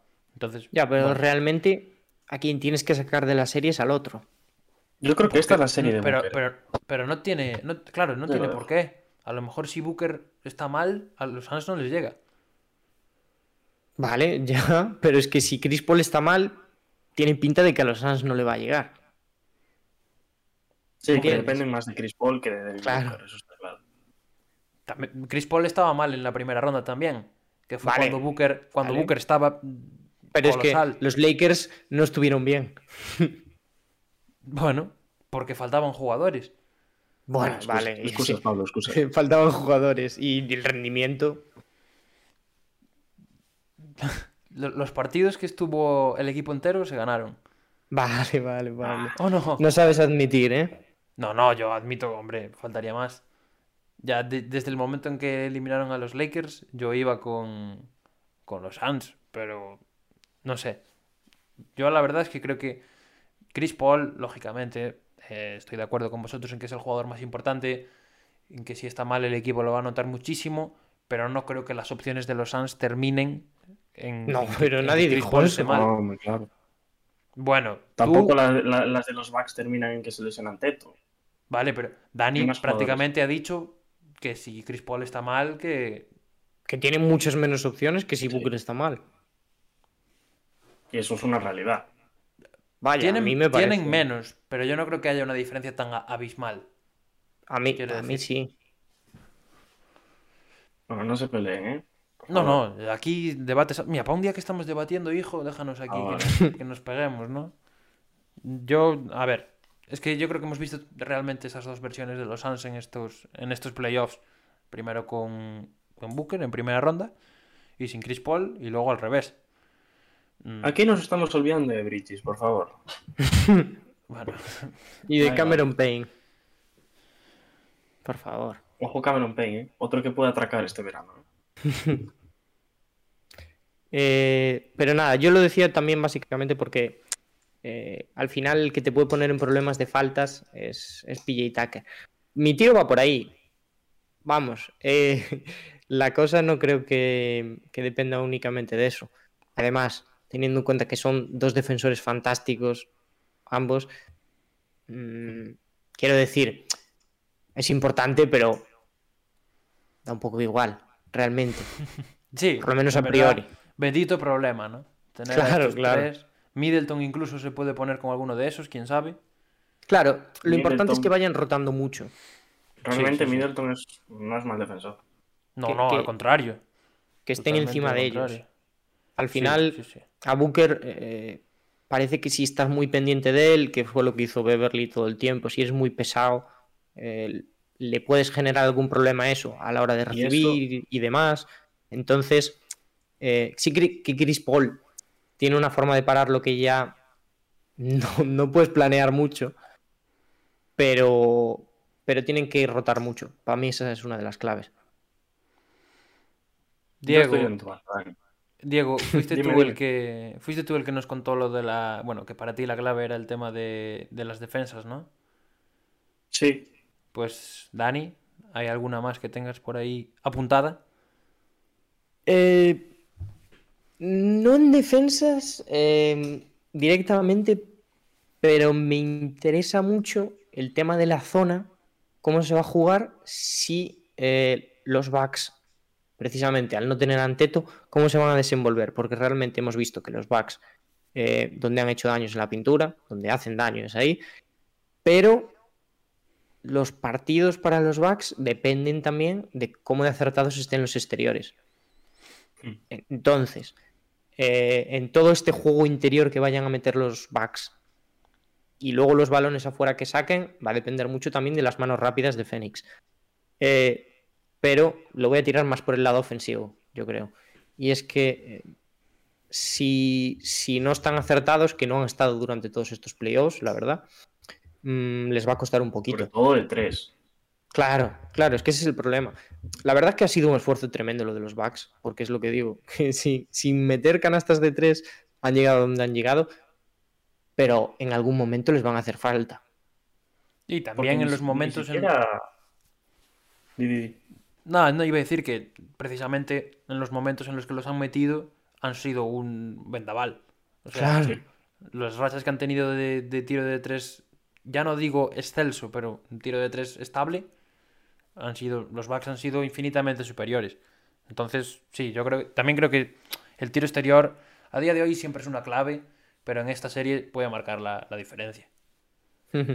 Sí. Además, si no juega Yanis, en teoría vas a tener la pista mucho más abierta. Sí. Pero vaya, el tema de las defensas, ya que lo sacábamos y de la pintura y tal, ¿cómo veis eh, lo de los minutos? Porque realmente va a depender mucho del tiempo que juegue Ayton. De si, si no está en pista, ¿quién va a defender a, a la gente de, de Milwaukee? ¿Quién, quién va a tapar el aro? Yo espero una rotación muy corta, ¿eh? La verdad. De ambos es que- sí. es de que siete realmente- jugadores. Sí, o y- ocho. De hecho, Milwaukee frente a Brooklyn creo que no pasaron de 7. Esa serie fue. Esa serie a nivel de cansancio y de rotación Jugó fue, fue- 45 Sí, sí, sí. fue exagerada y hubo jugadores de ambos equipos que no descansaron. Sí, dos prórrogas, ¿no? Hubo también, creo. Sí, un- en- bueno, eso fue, fue un- una locura. No sé Y si. Phoenix sí que quizá igual puede tener una rotación más larga, pero si hablamos de interiores, Claro. pues, pues igual no. Igual se le quedan Ayton. Es que Igual es eso. no. Al final, los Clippers, donde hicieron daño con DeMarcus, que es un jugador muy limitado, siempre lo decimos, fue cuando no estaba Ayton en pista. Mm. Van, va- van a tener que explotar a Ayton con tal de que los Bucks no hagan muchísimo daño en la pintura. Pues tiene pinta, sinceramente. ¿Quién es el pivot suplente ahora mismo? Bueno, eso de pivot, claro, eso de pivot. Claro, mm, claro. O sea, no es- no, no tengo ni idea. ¿Quién más puede O sea, ser? por no ahí? me viene a la mente. No, sí, sí, es Saric, sí. Son, son esos dos, Saric, Kaminsky, un poco más. Sí, sí. Kaminsky. Eh, sí, realmente Sí. es al final nos repetimos un poco con la primera, pero esta puede ser la clave en general de, de la serie, porque los Suns lo han pasado mal cuando les han atacado en, en el interior, contra Lakers, otra vez me repito, los dos partidos que estuvo Davis fue una sangría Claro. Y, y va a ser clave el tema de Ayton. No descarto que Ayton juegue más de 40 minutos por partido en esta serie, teniendo en cuenta esas carencias. Entonces, a lo mejor solucionas ese problema, pero vas a tener a Ayton reventado. Y yo, yo creo que Ayton no es un jugador para 40 minutos. ¿eh? Yo creo que en la, en la situación en la que estás no tienes muchas alternativas. Ya. Pero puedes- además que no son 40 minutos, son estos 40 minutos, que es parando un vendaval de ataques a la pintura. Ya, sí. O sea que va a ser muy duro. La verdad es que sí. Eh, no sé si tenéis alguna clave más. Diego iba a hablar dos veces, lo hemos parado dos veces ya también. Ah, no, antes iba a decir lo de. Cuando estamos hablando de porcentajes y así de tiro. Nada, que Middleton. Ah. Algo de Middleton, iba a decir que, que ni el propio Middleton suele tirar bien de tres. Tampoco está teniendo buenos porcentajes. Está teniendo bastante malos, de hecho. Y que. Y que es un problema que está no solo en esta serie, sino que lleva estos playoffs. Bueno, como todo el equipo en realidad. Eh, los Bucks le está costando el, el tiro. Y Sí. eso es un hecho. Sí, sí. Sí, porque PJ Tucker era un especialista en la esquina y esta temporada en playoffs lo ha hecho bastante mal, ¿no? Creo que es, es el mejor del equipo en la esquina, Sí. pero aún así es que el resto. eh, Bobby Portis. es un- podemos dejarlo en especialista, porque es un especialista en, en varias cosas. Sí. aspectos. Sí, sí, sí. En las tapas es Porque un el- especialista el- también. ¿eh? Vaya que sí es. Tema rebote también, cuidado. Tema rebote. ¿Qué es, ¿En qué es mejor PJ Tucker? ¿En rebotear, en tirar desde la esquina o en las tapas? Encuesta en Twitter, ya. súbemela ahí, Y, súbemela. Y-. Bobby Portis también, ¿no? Porque Bobby Bobby- Portis, Bobby que Portis- tirado muy bien durante toda la temporada, ahora le está costando un poquito más. Sí, pero bueno, yo creo que lo hizo bastante bien, ¿no? Los Sí, sí, sí. sí. fue, No pegó verdad- a nadie de momento, o sea que Sí, yo iba a decir. doble check. O sea, muy bien, muy bien en la pista. Sabemos que ahí no hay duda, ahí no hay duda de, ahí no hay que hacer encuesta como con PJ. Aquí sabemos que lo mejor que se le da a Bobby Portis es meter puñetazos en la cara Claro. O sea, la, Entonces, la- la casilla de baloncesto la tachamos, bien. Eh, Y la casilla de respeto, ¿no? de, de- de relaciones sociales, la tachamos también. Pero alto ganador esta temporada, Bobby Portis. la tarea de interactuar la dejamos tachada también. Eh, después de este chiste lamentable sobre Bobby Portis, no sé si queréis decir algo más de las finales No, o podemos, pasamos. podemos proceder a nuestros jugadores de la semana. sí. Sí, Sí, es verdad. Sí, sí, sí. Da paso, querido Diego, y yo te pongo el tono, la musiquita del jugador de la semana. Adelante. Póngame.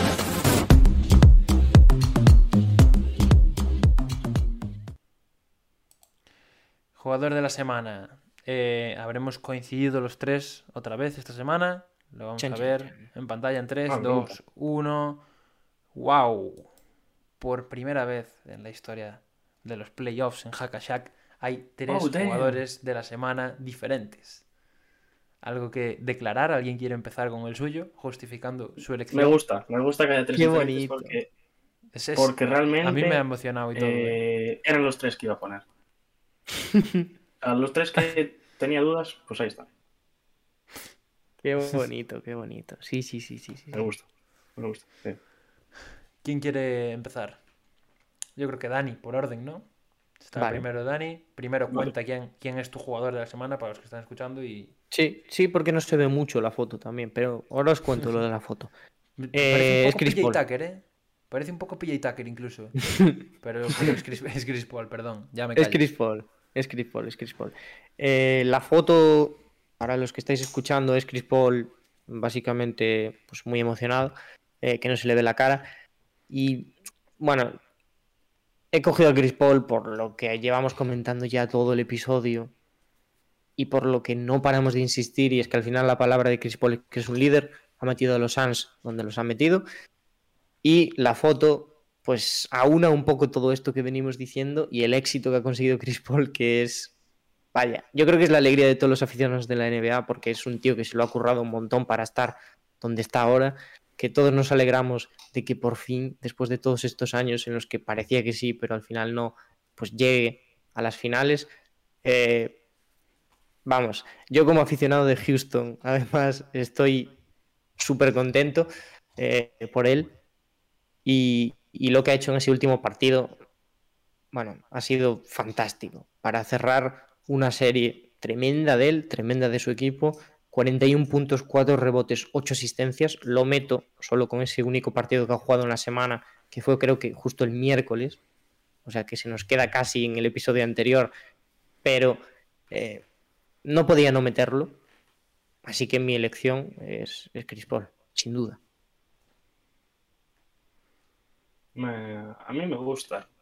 La verdad, ah, yo no lo escogí porque únicamente había sido un partido y fue algo que, bueno, a la hora de decidir entre los tres fue lo que me echó para atrás en el caso de Chris Paul. Pero hay que reconocerle a Chris Paul que es un líder que se le mató hace mucho tiempo y está de vuelta. Y me alegra, me alegra que esté en la final. El otro día le preguntaron que qué se sienta estar en, en una final de la NBA y dijo, no sé, no, no he jugado nunca. Mm, Bastante gracioso. Y Eh, ah, bueno, un, po- Pablo, un vete tú, poco la, la elección Sí. la elección simbólica, ¿no? Del jugador de Sí, la semana. sí. Más por, más por lo que ha significado esta semana para Chris Paul que por la que por lo que ha sido su actuación sobre el, sobre el parquet, que aún así ha sido un partido, pero qué partido, ¿no? Que decíamos antes de ese Y 41, realmente ganó él el partido. Claro, 41 O sea- puntos, 8 asistencias, 4 rebotes, creo que fueron 30 en la segunda parte, una cosa así, o 31. Y siete Eh, triples, tres sí, o cuatro sí, sí. seguidos. Totalmente, o sea que es una, es una elección. Es mi segunda opción. Yo había pensado en, en poner a Chris Paul, la verdad es que fue uno de los que, de los que tenía ahí en la pomada para, para elegir al mío. Creo que está totalmente justificado. Y, y de- como ya hemos demostrado aquí los tres en la parte anterior, en la parte de las finales, vamos con el amigo Chris en las finales de la NBA. Y esperamos que, que se lleve ese anillo para casa, que seguro que lo vamos a disfrutar muchísimo. Pero yo me, me tengo que quedar con el líder de los Bucks, amigos. Me tengo que quedar con el jugador que antes Dani ya dijo es más importante que Antetokounmpo para el equipo de Baden-Holzer, señor Chris Middleton, que ha salido a partirse la cara cuando su equipo se estaba jugando la temporada al final, porque yo creo que hay un punto muy bajo de moral para los Bucks después del cuarto partido. Tema lesión de Yanis, unas imágenes eh, escalofriantes en las que todos nos esperábamos lo peor, aún no me creo que no tenga una rotura del, del cruzado, Yanis. Y, y a partir de ahí Middleton dio la cara por el equipo, igual que ha hecho siempre en los últimos minutos, pero ahora en versión, eh, en versión deluxe, más aún, ¿no? Todo el partido ahí llevando las, las riendas del equipo junto a otro jugador de los Bucks, que ya hago spoiler, también lo tenemos aquí, jugador de la semana que ha seleccionado Diego. Pero, pero para mí Middleton es la figura, es el líder único de, de estos, de estos Milwaukee Bucks y, y creo que se merecía mínimo tener un jugador de la semana en, en nuestro podcast. Así que yo voy con Chris Middleton. Sí, Pues sí, yo sí. voy con, con el que queda. ¿Quién será? Holiday. Sí, se, se le ve media cara, pero es. Dije la semana pasada que me, fal- o sea, me falló su último partido para ponerlo de de la semana, la semana pasada. Y me he decidido esta por él. Creo que ha sido el, el jugador quizás que le faltaba a estos backs para ser un contender real. Eh, lo ha demostrado eh, tanto en ataque como en defensa. Es un jugador que venía cambiando por, por Bledsoe. Madre mía, qué cambio. Qué mal nos saludo. cae Bledsoe, eh. Un saludo Madre a Eric mía. Bledsoe. ¿eh? Un saludo a Eric Joder. Bledsoe, que seguro que Que nos disfruta muchísimo las finales de este año. El I don't wanna be here se está acordando de él ahora mismo. Madre mía, madre mía. Eh, muy buena serie de, de Holiday esta semana también. Es un jugador que, que te aporta en todos lados. Y es lo que necesitaban estos backs. Ya, y ahí está. Sí. Me parece bonito. también... Nos Sí, sí, quedó sí. precioso esto, ¿eh? Un homenaje, parece que está guionizado y todo esto. Sí, sí, sí. Pero no, pero no. Eh, cada uno elige por su cuenta, lo va poniendo aquí su fotito y su jugador. Y esta semana nos ha quedado chulo porque yo creo que sí que son los tres nombres de las finales de conferencia. Del lado ganador, claro está. Y, y ya solo nos queda ver quién sale campeón. ¿Quién nos iba a decir al empezar los playoffs mismo que nuestros jugadores de la semana en las finales de la conferencia iban a ser estos tres, eh? Total. Vaya. Totalmente. Pues dichos ya y repasados nuestros jugadores de la semana, señor Diego, nos vamos a, a las bolitas. Fuera de foco.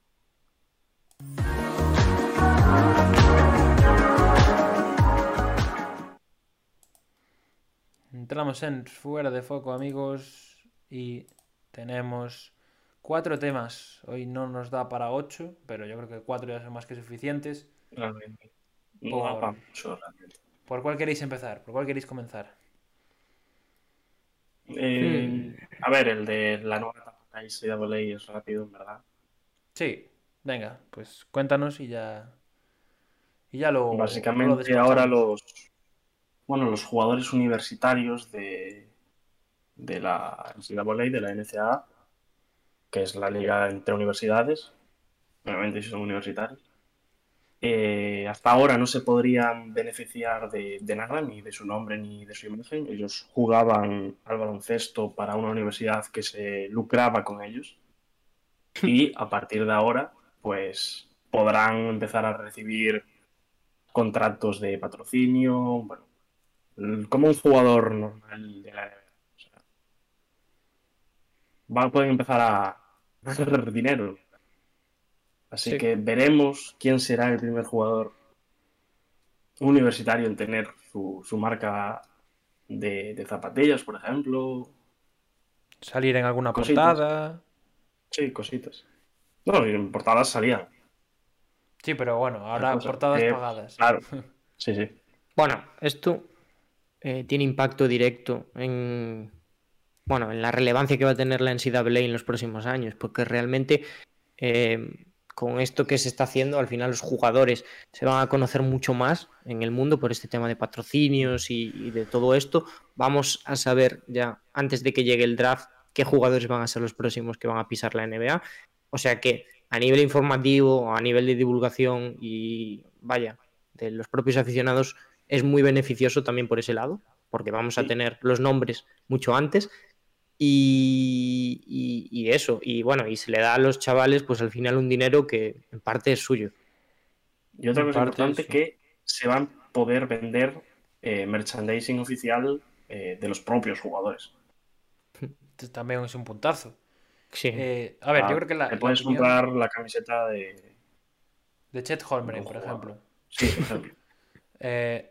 Yo os quería hacer una pregunta. La opinión que tenemos los tres está bastante clara. Creo que aquí poco, poca gente habrá en contra. ¿Creéis que esto puede eh, parar un poco el trasvase que estaba habiendo a la G-League, a Ignite? sí.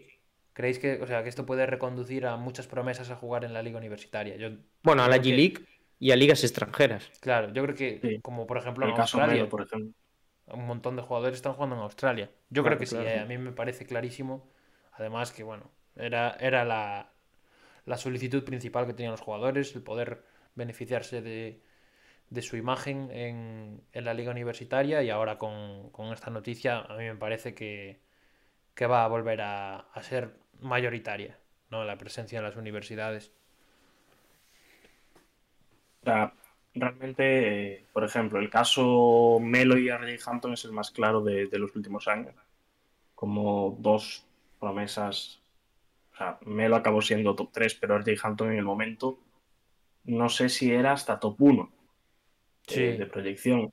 Creo que en algún momento Eh, llegó a ¿cómo, ser se le, ¿Cómo se le pueden escapar a, los- a las universidades estadounidenses eh, dos jugadores como ellos? O sea, el caso Melo ya venía desde hace tiempo, es verdad, pero por ejemplo, RJ Hampton se va como de la noche a la mañana a jugar a Australia.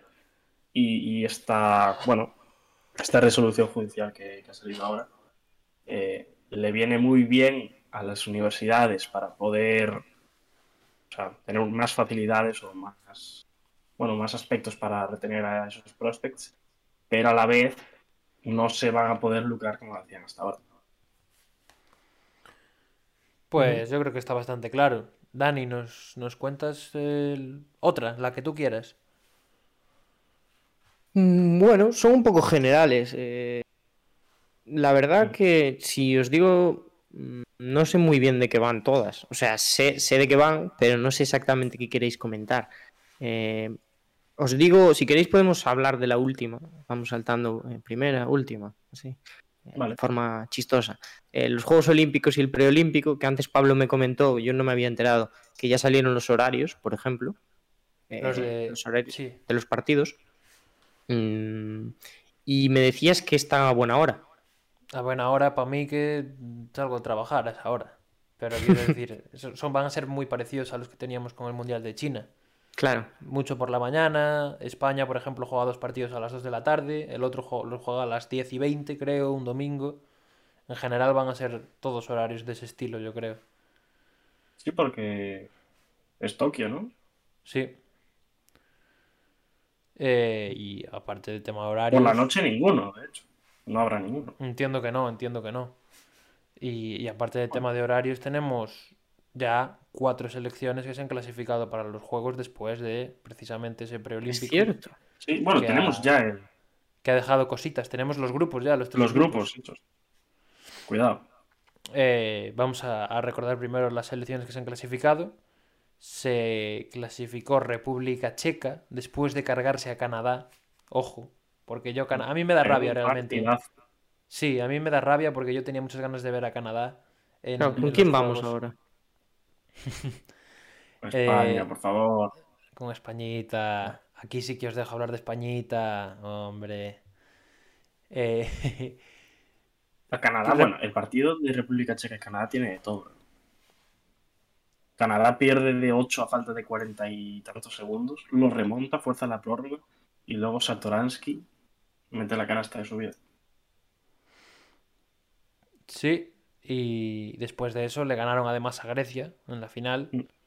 y se meten eh, a los juegos. No sé si son los primeros de su historia. Decía que se había cargado a Turquía, ¿eh? también buena Sí. selección. Eh, y después teníamos el grupo de eh, Kaunas, creo que era, que se Sí, jugaba en Lituania, Lituania, donde Luka Doncic eh, hizo una vez más lo que quiso y más. La verdad, no hay mucho más que explicar, ya lo conocemos. 42 de valoración. Un triple doble de 30 puntos en baloncesto FIBA, en cuartos de 10 minutos, en una final de un preolímpico, en la casa del rival. Eh, nada, la verdad, eh, no, En no hay Doncic, ¿eh? Un paseo. Sí. Sí, y Eslovenia, una selección que a mí me da muchísimas vibras de, de la que ganó el europeo en el 17, ¿eh? Una selección muy, muy coral, aunque parezca que no, todos están muy enchufados. Y que yo creo que no sé si va a estar en la pelea, no sé si va a estar en la el pelea por las medallas. España. Está en el grupo de España. No sé si va a estar en la pelea por las medallas, pero, pero yo creo que lo va a pelear seguro, además. El Después, grupo de España, que cuidado. Sí, pero vamos a acabar primero con, con las selecciones que se clasificaron y luego, si os parece, ya Vale, comentamos un poquito los, los grupos. Sí, sí. Eh, después de, mm, de estas dos, creo que Serbia, Italia. eh, Serbia cayó eliminada, es cierto, contra Italia. Galinari, por cierto, ya ha dicho que, que quiere ir. Ha dicho que para él que sería un orgullo que le llamaran. Entiende, supongo que entiende que a lo mejor no le llamen pues porque no ha estado en el preolímpico y tal. Pero que, que vaya, que pa- para él, que él está disponible. Y me falta otra selección que Alemania, Brasil. es Alemania, es verdad. Alemania que se cargó a Brasil, también otra de Alemania. las tochas. Un, un increíble Mo Wagner. ¿eh? con, con y con Dennis Schroeder también, que creo que también va a estar. Eh, Sí, sí, pero me refiero que el partido de Wagner, eh, no sé si Sí, mete 28 sí, sí, puntos. sí. anota y coge es- dos el, preolímpico en general de Wagner fue, fue brutal. Sí, y esto, A a, ver veces si- de- hablamos de jugadores eh, como Wagner que no juegan, juegan muy poco y nos referimos como a ellos como que son malos. Eh, aquí está el caso. Hombre, a ver, son caso, profesionales. claro. Me ya, pero como que no son tan malos, ¿sabes? O sea, No, no, no, tan mal ni, ni de lejos. si están ahí es por algo y lo ha demostrado Wagner, por ejemplo. Sí, sí, sí. Y, y bueno, yo, yo tengo la duda, a ver si es Ruder cuánto le pide a Alemania porque juegue con ellos. No sé, entiendo que les pedirá un contrato de 20 millones para, para, para jugar en los Juegos Olímpicos. Mm, No sé, viendo las pretensiones que tiene para la agencia libre, la verdad. Y no sé, yo creo que, que, que- que le va a salir muy caro a la selección alemana los partidos de, de Denis. Eh, no sé si tenéis por ahí los grupos, si no los puedo buscar yo en un momento y Sí, ya comentamos. Vale, pues l- comen- léenoslos y ya los, los comentamos. El grupo A formado por Estados Unidos, Francia, Irán y República Checa. El, Pasan, pasan los dos mejores. y el, y dos, los dos mejores terceros también. Eso. Así Y que a priori Estados Unidos y Francia. A priori. A priori, bueno, nunca se sabe. Pero sí, la verdad es que son, muy, grupo- son muy superiores. O sea, al resto de Bueno, equipos. Francia, Francia sacó su equipo y no. O sea, me esperaba muy Francia mucho tiene un equipazo, tío. Francia, cuidado. Sí, pero. Bueno, Bueno, pero el grupo B, Australia, Nigeria, Alemania e Italia. ese grupo quizás está más interesante. Más Para- igualado, quizá Australia Sí. está un nivel por encima del resto. Pero bueno, Italia tiene cositas, Alemania también, Nigeria, quién sabe, puede ser la cenicienta del torneo. Yo este grupo tengo ganas de verlo, la verdad. Y luego, eh, grupo C, España, Argentina, Japón y Eslovenia. El grupo de la muerte. Mm, sí, sí, podríamos llamarlo así, la verdad. Se repite la final del Mundial, del último Mundial, ahí con, con España y con, y con los amigos de Argentina. Y tenemos a Luca, también ahí por, por el otro lado. Y, y al anfitrión, que me parece un poco feo, eh, que, que el anfitrión esté automáticamente clasificado, la verdad. Sobre todo, sobre todo viendo las selecciones que se han quedado fuera. Hay mucha polémica en- por redes sobre, sobre el formato del preolímpico, que creen que debería haber entrado alguien más, que deberían aumentar las plazas, que debería ser otro tipo de competición. A mí eso que no, no- no A lo mí, tengo muy claro. 12 equipos se me queda cortísimo. ¿eh? Ya, yo, a mí también se me queda cortísimo, pero hay que entender también que es un formato Sí. que está dentro de los juegos, que son muchos Hmm, más días. Que no es un mundial, sí. Claro, no puedes tenerlos un mes jugando. Sí, Entonces, pues, pues me parece mal y no. Me parece mal, por ejemplo, eso, que Japón esté automáticamente clasificada por ser la anfitriona, pero, pero tampoco creo que haya que subir mucho las plazas. Igual alguna más, hacer un cuarto grupo, por ejemplo. En vez de meter a, Sí, a los- 16, a los- 16 equipos. Claro, y en vez de meter a los terceros ya te quedas con los dos primeros de cada grupo. Y yo creo que eso no estaría nada mal. Eh, no sé si hemos perdido la cámara de Dani. No, no, estoy por Ah, está, Estoy ausente. está en modo Mannequin Challenge ahí. La verdad. Eh, ¿Algo más que queráis saber? España debuta el 26 contra Japón. España. Españita. España. Y no, no sé si, si tenéis alguna novedad más que, que decir. El Team USA está concentrado ya, excepto los jugadores que están en las finales. Y, y poco más, la verdad. Poco más, yo creo, del tema de, de los juegos. Estados Unidos que se lleva equipo. Bueno, para jugar contra el equipo titular. Sí, con, con Lleno mucho de- joven. Jóvenes. Sí. Sí, hay algunos nombres por ahí como Anthony Edwards. mm, No sé quién más está. Sadik Bey puede ser que esté. Halliburton. Y Garland, Hero. Sí, Quick jugadores, jugadores. Pues nada. Bobby Topping, nuestro querido Bobby Bobby Topping. Topping. Nuestro querido Quickly también, que lo has dicho ahora. Y- Y, y Mm. nada. Vamos a hablar ya de, de la sumeriana, ¿no? De los rumores. Los rumores. Podemos empezar por el de Kawhi. Hmm, tema kawaii. ¿Qué tenemos del tema kawaii? Que suena para bastantes equipos. Hombre, suena. Bueno, suena, claro. Eh, Se dice, sigue siendo claro. jugador de los Clippers, tiene contrato con los Clippers por un año más, pero es su decisión. y Pablo, ya de tenemos edits De lo que se para, habla. para es- Lakers. Es de lo que se habla. De lo que se habla es más de equipos que quieren a Kawhi que de Kawhi queriendo salir. ¿no? ya, sí. Yo, yo de Lakers no he visto el edit de, de Kawhi todavía. He visto el de Lillard, he visto el de Simmons. eh, El de Westbrook, el de, El de Westbrook, Westbrook. el el de de Donovan- Kemba Walker. el de Donovan Mitchell he llegado a ver también. Sí, Nah, de Donovan se ha hablado es mucho. increíble. Es lo, es lo peor de, de ser de los Lakers. De hecho, Que me- se ha hablado que en tengo que ver Bueno, hay muchas cosas malas de ser de los Lakers. Pero los rumores Sí. de Donovan es que Más que bueno, probablemente, probablemente. se habla de que igual no quiere renovar con el equipo. Bueno, pero para eso, para eso queda mucho aún, yo creo. ¿No? Si no me equivoco, Bueno, firmó la extensión, ¿no? ¿No firmó la extensión, Donovan? Mm, sí, diría que sí. Me quiere sonar que firmó la Sí, extensión sí, que, Yo diría que sí. Unos cuantos años más le quedan de, de contrato. Eh, nada, fuera de tema Kawhi, ¿Algo más? Yo, bueno, yo de Kawhi tampoco. Bueno, Kawhi eh, suena mucho más. Y Suena. Miami, pero Miami estos días suena todo. Porque Miami, bueno, se habla de Miami eh, que quieren traer a Colin Sexton y a Kevin Love. A ver lo que mandan. Porque. Porque son dos. O sea, el contrato de Love es alto y el de Colin Sexton ahora no, pero lo será. Lo que está claro es que parece que van a salir los dos, ¿eh? O sea, por parte de Sí, Cleveland. y bueno, de hecho, eh, Cleveland contentísimo con que Kevin Love vaya a los juegos. ¿Por? Y que juegue, claro. Hombre, porque se puede revalorizar. Sí, Ganar algo de valor. puede ser, Bueno, sí. porque revalorizar, no creo. ¿Qué, qué más tenemos? Aparte de Kawhi. Eso, eh, Cleveland y Heat, que se habla de un posible traspaso. ¿Qué más tenemos por ahí? Ah, Kemba Walker. eh, otro que también tiene preferencia destino a Los Ángeles.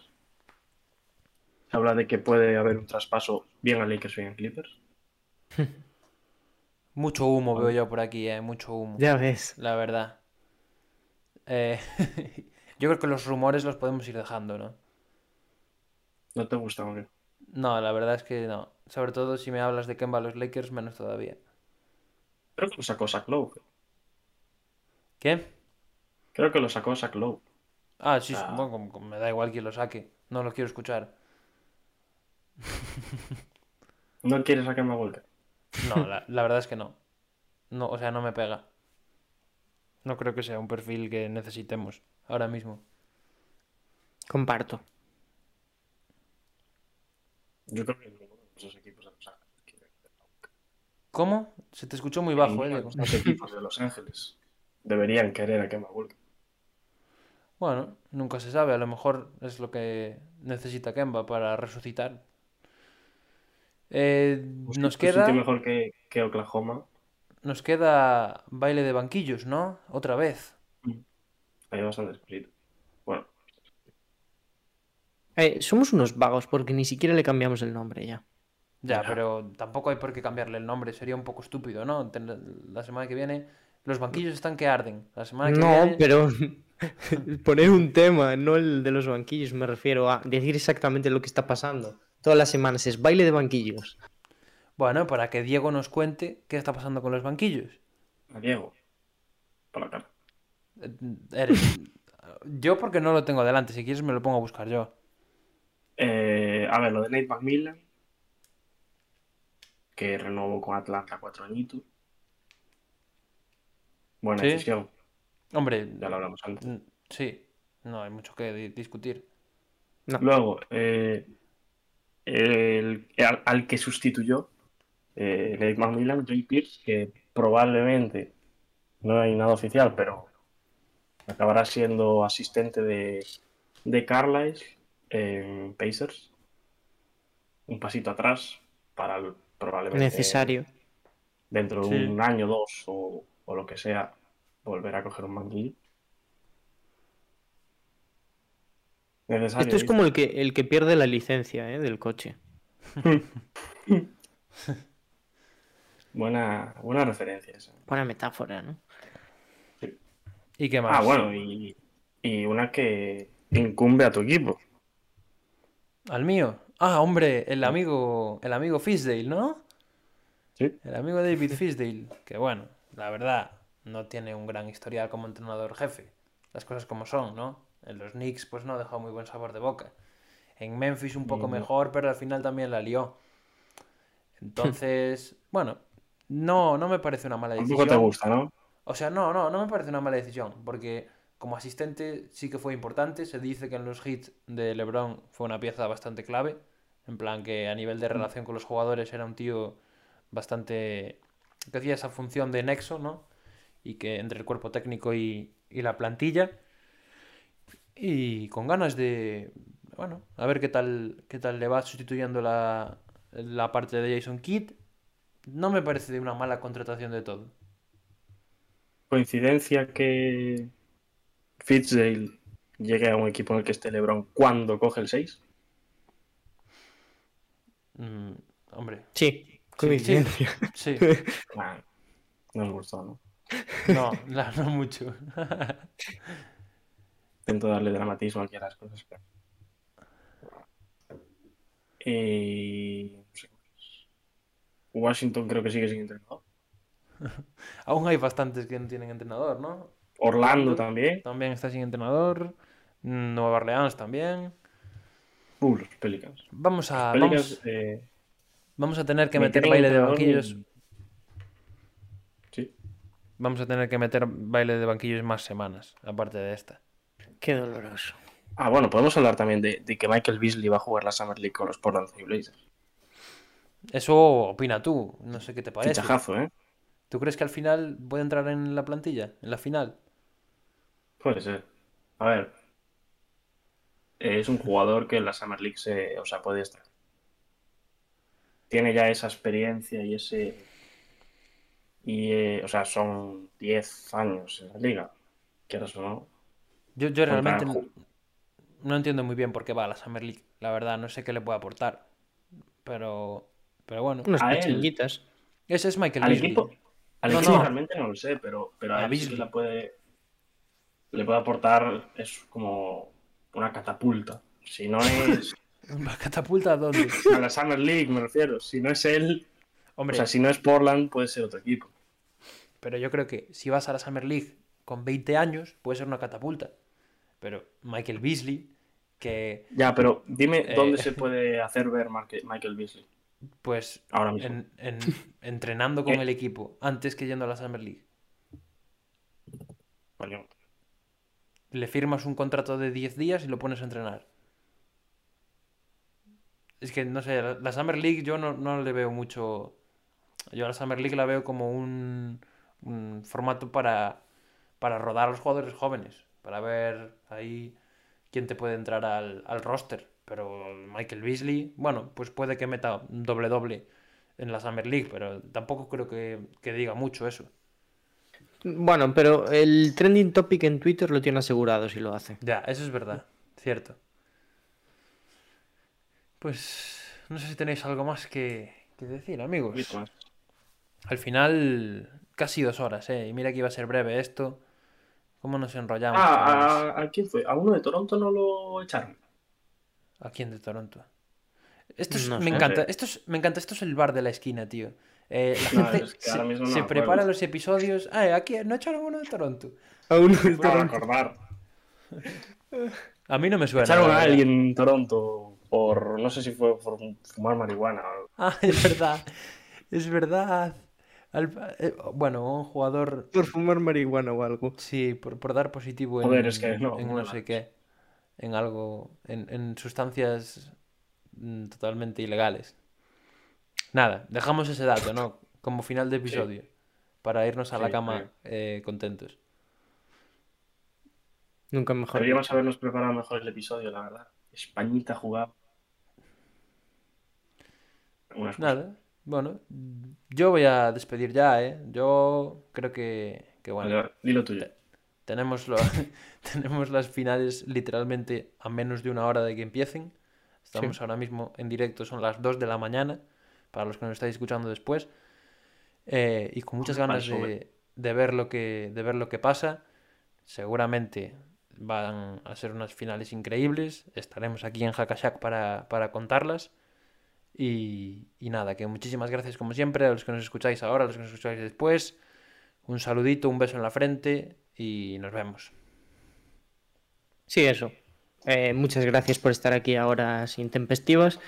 Y nada, eh, ahora os dejamos con los refuerzos, con unos chavalitos que están empezando, eh, que esperemos que le vaya muy bien. Os dejamos con drafteados ahora, que van a hacer las, las finales. Y, y nada, gracias por estar aquí.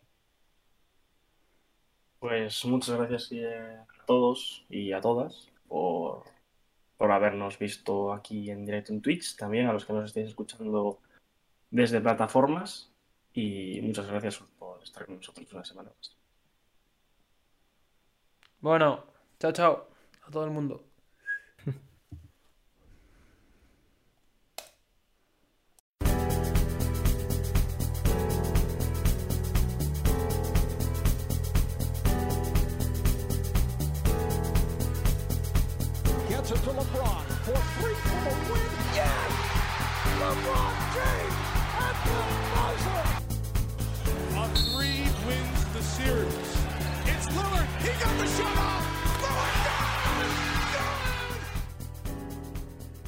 Hackashack, vuestro micrófono NBA.